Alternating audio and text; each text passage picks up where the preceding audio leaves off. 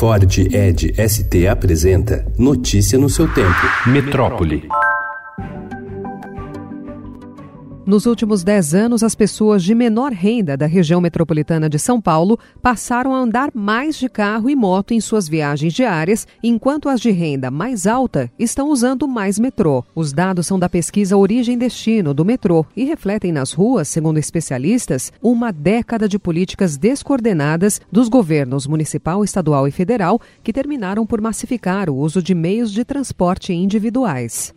Um barqueiro afirmou à Polícia Civil do Rio de Janeiro que, em março, foi contratado por um homem que jogou armas no mar a cerca de 1.800 metros da costa. A polícia suspeita que era um aliado de Rony Lessa, preso em 12 de março sob acusação de matar a vereadora Marielle Franco e o motorista Anderson Gomes um ano antes no centro do Rio. A polícia investiga se uma das seis armas seria a submetralhadora usada na execução. O governo da Noruega está disposto a dar continuidade às doações que faz para o Fundo Amazônia, desde que o governo brasileiro garanta que os recursos continuarão a ser utilizados para financiar ações de combate ao desmatamento e o uso sustentável da floresta. Com 3,186 bilhões de reais injetados no programa brasileiro, que é administrado pelo BNDES, a Noruega responde por 94% do montante já colocado na iniciativa, quase 3 bilhões e meio de reais.